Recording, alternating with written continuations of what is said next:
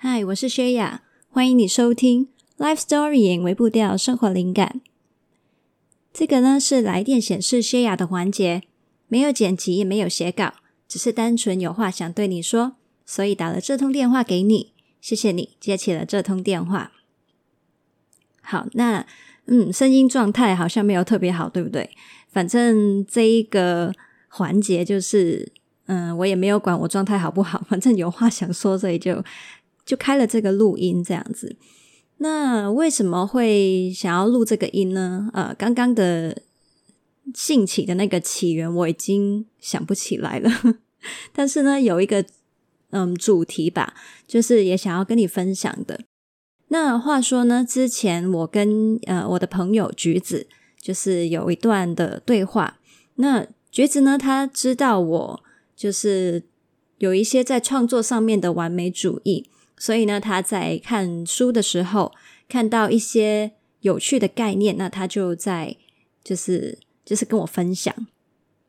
那如果你对于啊橘子呢，他是一个非常懂得生活，然后很了解自己的需求跟独特，然后也对于心理啊或者是一些人生哲理上非常有想法，也一直在去追求、去去摸索的一个。呃，一个人这样。那如果你对于这一些类型的内容有兴趣，还有他是一个瑜伽老师，你如果想要了解瑜伽更多的话呢，那你可以去追踪他的 IG 账号。那我会把账号放在我们的资讯栏里面。好，那回到我跟橘子的一些对话分享。那他呢，嗯、呃，有跟我分享到一些内容。那我读一些其中的，嗯，就是某几句给你们听。那其中一个就是呢，完美主义有爱创意，所以最有效摆脱完美主义的方法之一就是开始创作。那这里这本书里面也有提到说，其实有很多的东西必须讲究完美，比如说一些建造飞机啊、桥梁啊、高速列车这些东西，那一定要细节非常的完美才可以运作。那当然也要保守，呃，也要保持那个安全啊、精确，那才不会出事嘛，对不对？但是呢，他有提到一件事情哦，就是当你把一切完美的分门别类之后，可能呢还会留下一些无法归类的东西。那他就提到了我们人类很有趣哦，就是在莫可奈何之下，我们可能就举手投降说：“好吧。”那剩下的东西都不完美，无法分门别，无法分门别类，只能够全部都丢进一个破烂的大箱子里，把它塞到沙发后面。也许以后可以再拿出来看看怎么分类比较好。我们就把这个盒子标示为艺术吧。那艺术呢，是在所有的分类里面。最接近人性的艺术的完美，就在于它不完美。一旦你用艺术这个字眼来形容你形容你做的事情，几乎就像是取得了不完美的通行证，让我们不再需要符合任何完美的期许。只要跟别人说这是艺术，大家似乎就懂了。他们不会再强求你尽善尽美，也不会再多管你的闲事了。然后呢，里面还有一句，就是他特别就是框出来的一句话，就是我们天生就不完美，原本就有难以归类的感受跟情感，不需要符合任何完美的期许。好，那嗯。好，我现在讲到这里，我就想起来我刚刚为什么突然间会想到想要分享这个题目了。那我刚刚本来呢是在我的创作的一个流程里面，那我蛮常就是会创意卡关嘛，嗯，然后刚刚就是在啊卡住，好像不太写得出东西，感觉没有到的时候呢，啊，我就觉得好，那我可能就是需要就是去做其他事情。比如说，就是出去阳台听一下大自然的声音啊，还是我可能需要冥想一下，还是我可能就是纯粹需要坐着放空？那通常呢，这一些的活动，我们都会称之为不务正业，对吧？那我刚刚就想到，这个呢，其实是我从打工仔走到现在内容创作者的一个很大的转变。在我初期当内容创呃创作者的时候呢，我花了非常非常长的时间跟心力去适应我们对于工作或是生产力这件事情的定义。那如果以刚才就是我写文章写不出来，然后我去做其他这些看似不务正业的事情，我想很多人呢就会开始出现一个批判的感觉，就是我这样是不是又是在浪费时间啊？我在做这些事情真的有用吗？那但是呢，我刚刚就想到一句话，就是这是艺术，这是生活的艺术，这是这也是我工作的艺术。像以前呢。嗯，我没有接触过，就是要做很多创作的一个工作形态之前呢，那我以前都是在办公室做事情，或者是反正就是很明确，你知道你的形式的那个事项，那一堆东西是什么嘛？那所以你就是一项一项的完成。然后呢，我也有一个，就是我是非常非常的叫什么执着吗？或者是？呃，固执的人，我以前呢就是一个超级无敌乖宝宝型的员工。我就是觉得我在上班的时间就是把我的时间卖给了这个雇主，这样子。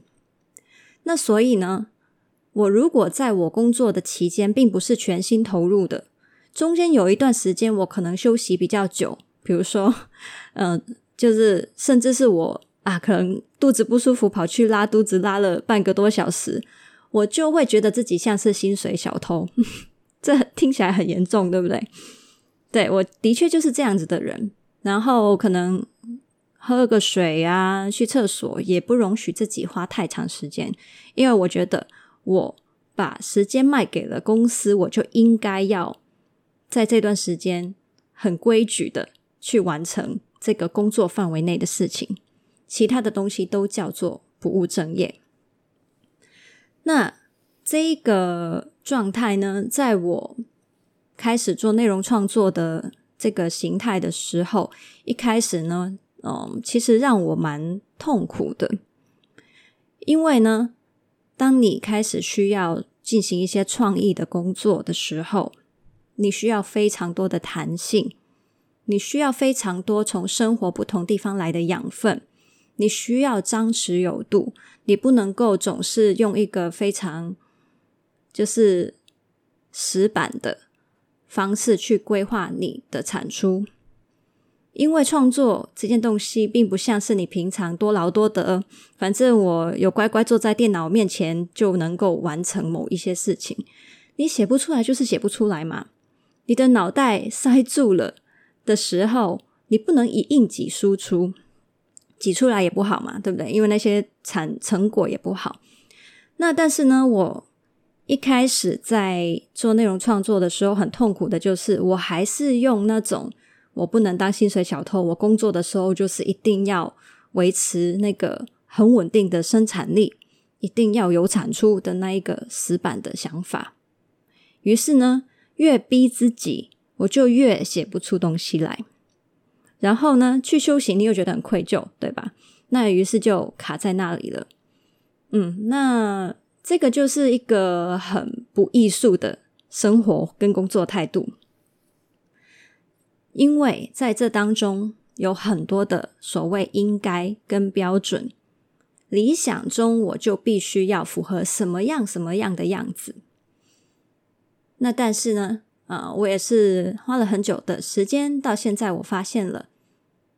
原来就是我知道你们不一定都是一个创意工作的人，但是现在我是嘛，那我就我经历的就是，嗯，很多东西其实并不是用力就做得出来的。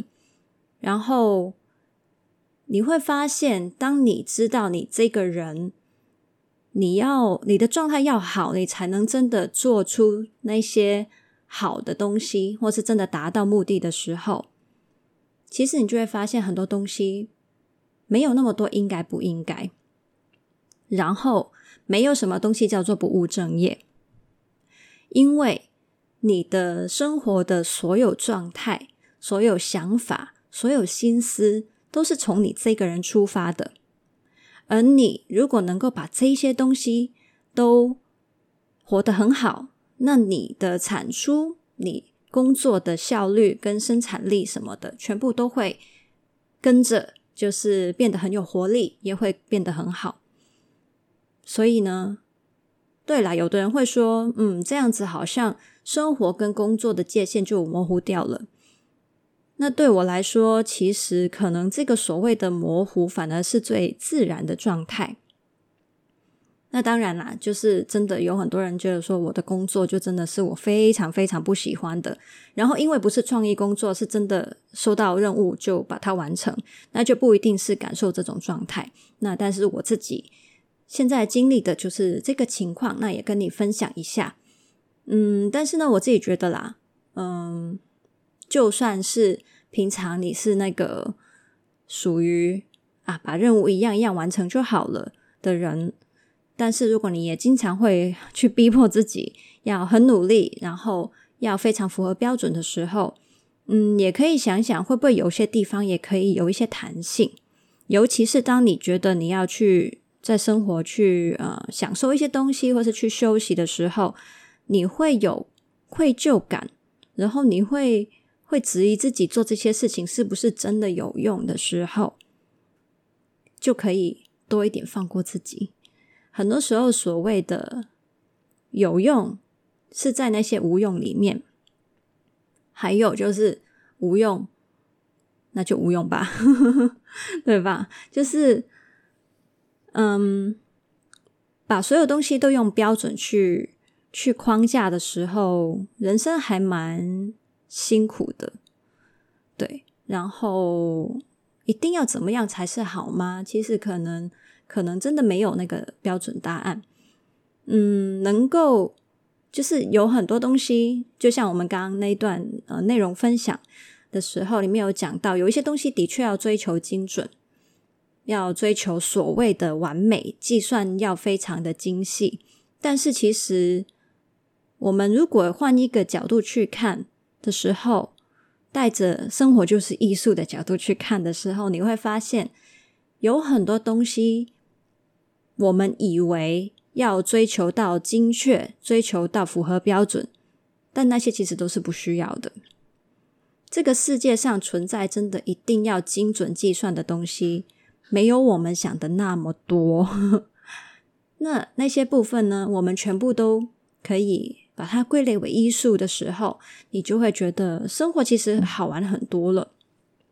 那呃，我跟橘子在聊那段的聊天的时候呢，还有后面我们的对话有讲到，就是橘子有提醒我，他说下次完美主义发作的时候，你就跟他说这就是艺术，然后。诶，他有说哦，如果用艺术的眼光看世界，是不是所有东西都变好玩了？那我当时呢，就延伸出来的思考就是说，我怎么生活是艺术，我本身是艺术，怎么想、怎么做事情是艺术，怎么爱人是艺术。再来还可以衍生，就呃延伸，就是我想到啊，其实自己不喜欢的人。他们也是艺术哎，这样想的话，我好像就觉得可以容许对方就这样子存在着。那这样我回应他的方式，也可以当成艺术。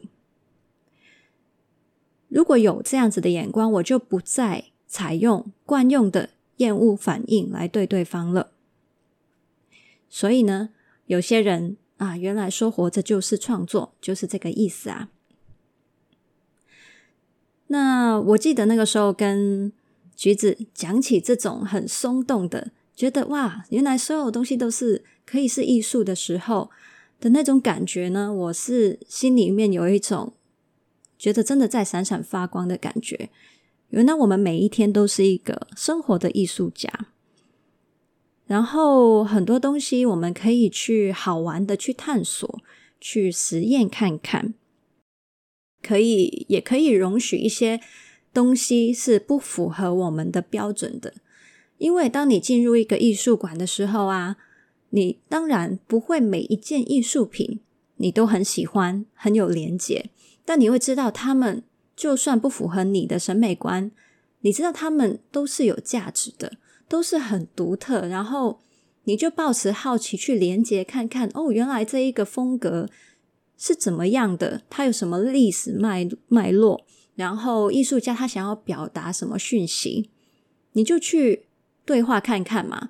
就是反正就是嗯，对话出来有有没有什么结果也不重要。只是这个对话的过程，你就是去经历一个，你放下自己的批判，感受一下不同人他的脑袋、他的内心在在发生什么事情。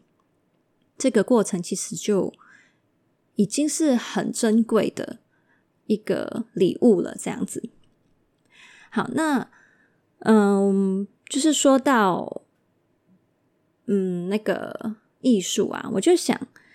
其实我们每一天都像在画布上面作画，对吧？每一天的时间其实都是重新一块新的画布。然后，如果你一直觉得说你每一天的东西，每一天的嗯生活安排，就像是你啊每天起来呢，我就要先画好。那个好像 Excel 一样的十乘五的一个表格，然后在上面填数字这样子，你就会觉得你的人生很无聊啊。但是如果你把每一天的画布，你都想成说啊，我其实在这里是可以很自由的。我按照现在的心情，早上九点钟，然后你看到天阴阴的，我想要在右上角的地方涂一些灰色。的色彩可不可以呢？我涂，我用那个炭笔来画，可不可以呢？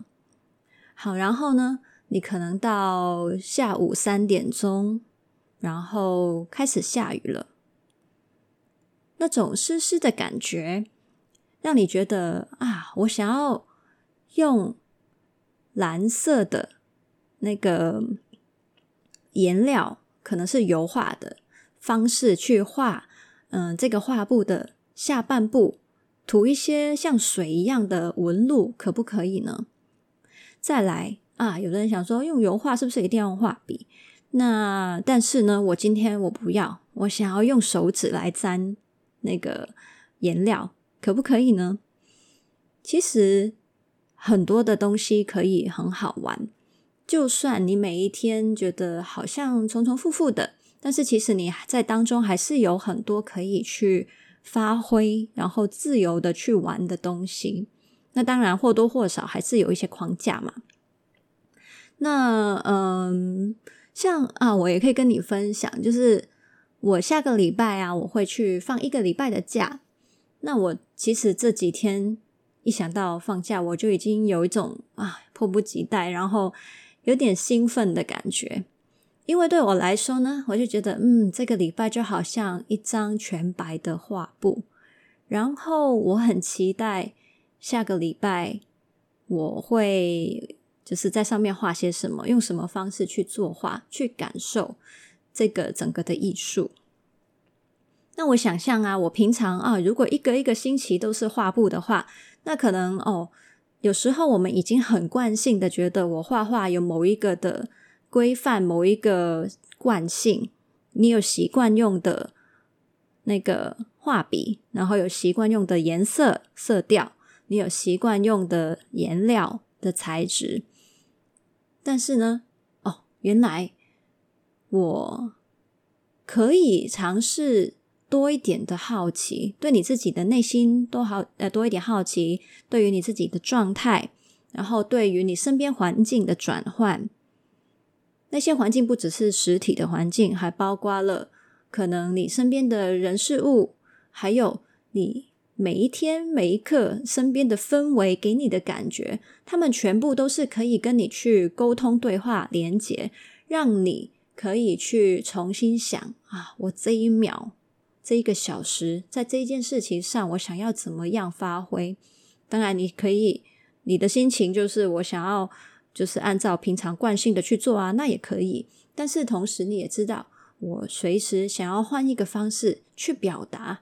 这一刻的那个艺术的感觉也是可以的，对，那就会你的生活会就是多彩多姿很多，而且你会开始看见原来有很多东西是你可以自主选择的，只是你太惯性去做一些事情，你就以为自己没有再选了。那如果你觉得哇，我的人生好像已经。很平凡、很沉闷、没什么惊喜的时候，你需要的不是去寻求更强、更大的自由空间，而是你去看见你其实本来就拥有的自由。你其实本身就已经有很多可以选择的、可以去玩的东西了。这样，好，嗯，我也不知道为什么讲一讲讲到这里，反正暂时想到就是这件事情。就是艺术这个概念，多去用艺术的角度去看、呃，去经历、去经验你的生活，还有去感受这个世界。嗯，我讲的是我自己的画面嘛。那但是呢，你也可以去想，如果你用艺术的角度去看你自己现在的生活方式啊，你的心态，你跟其他人的关系，你又会有什么的？想法出现呢，那我也非常的期待你可以跟我分享，那我们互相交流一下嘛。好，那对，接下来呢，就就对，期待一下我们在自己的画布上面可以玩出什么有趣的东西。嗯，那我们就下次再聊喽。如果你觉得，就是想要去看一下橘子，就是他的一些想法，他平常读什么书啊？然后他有时候他也会写我跟他交流的一些，就是启发跟内容这样子。那有兴趣可以去追踪。那我就是记得在资讯栏里面你可以找得到他的 IG 的账号。那我们就下次再聊喽，拜拜。